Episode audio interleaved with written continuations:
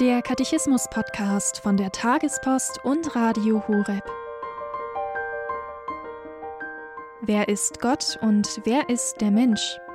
Das Kompendium, die Kurzfassung zum Katechismus der katholischen Kirche, gibt darauf Antwort. In diesem Podcast geht es anhand des Katechismus um die grundlegenden Fragen des Menschseins und des Menschen nach Gott. Heute die Folge 166 über die katholische Kirche. Dazu hören wir Dr. Margarete Strauß.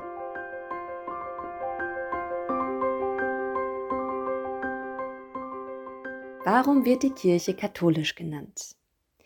Mit dieser Frage wollen wir uns heute befassen. Es ist die Frage 166 des Kompendiums des Katechismus der katholischen Kirche und hier werden zusammengefasst die Artikel Nummer 830 bis 831 des Katechismus. Als Antwort wird hier gegeben, die Kirche ist katholisch, das heißt allumfassend, weil in ihr Christus zugegen ist. Wo Christus Jesus ist, ist die katholische Kirche, so der heilige Ignatius von Antiochien. Sie verkündet den ganzen unverfälschten Glauben. Sie besitzt und spendet die Fülle der Heilsmittel. Sie ist zu allen Völkern aller Zeiten gesandt, welcher Kultur sie auch angehören. Katholisch heißt allumfassend.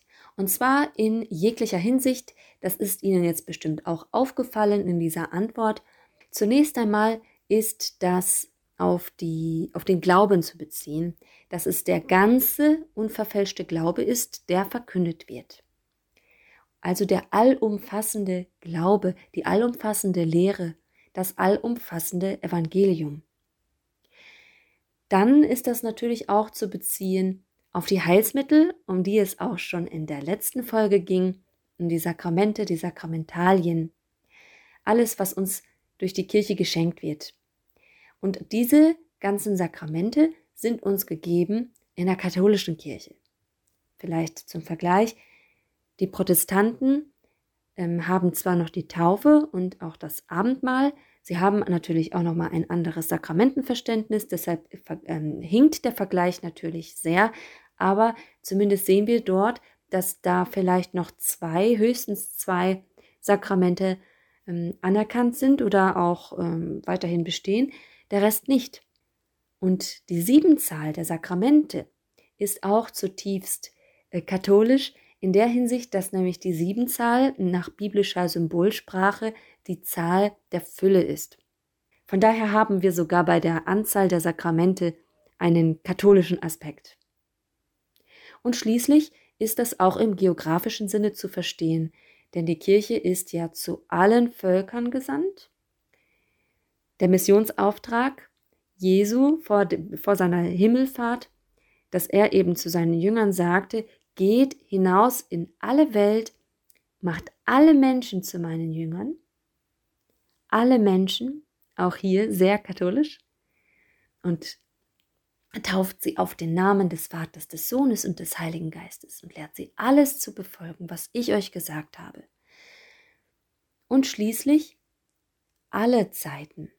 Die Jünger damals und auch wir heute sind dazu berufen, nicht nur zu allen Völkern zu gehen und das Evangelium also allen zu verkünden, sondern allen Völkern aller Zeiten.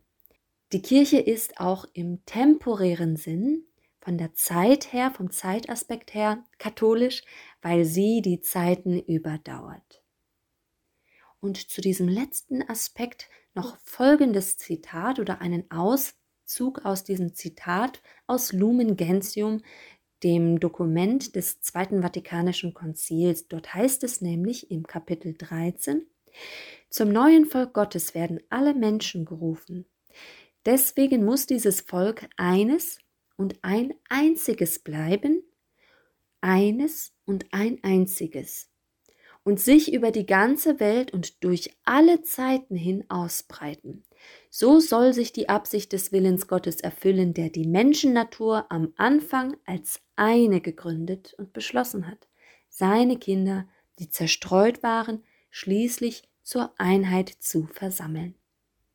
Diese Eigenschaft der Universalität, die das Volk Gottes auszeichnet, ist eine Gabe des Herrn selbst, mit deren Hilfe die katholische Kirche tatkräftig und stetig danach strebt, die ganze Menschheit mit all ihren Gütern unter dem Haupt Christus zusammenzufassen in der Einheit seines Geistes.